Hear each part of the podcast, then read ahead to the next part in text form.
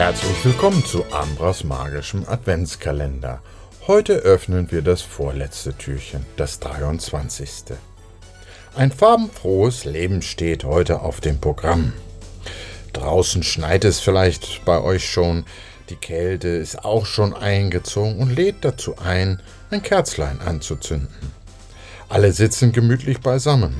Es werden Lieder angestimmt und es duftet nach Weihnachtsbäckerei. Kitschig oder idyllisch? Wie auch immer, zumindest meist nicht Realität. Wenn dein heutiger Tag anders aussieht, dann sei dir bewusst.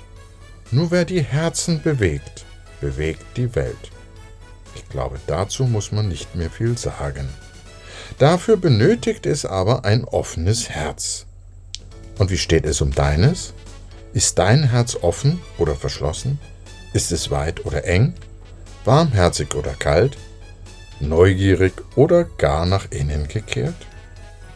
Ersehne dir keine bessere Zukunft, sondern realisiere, dass es die Herzenskraft ist, die maßgeblich deine Zukunft formt.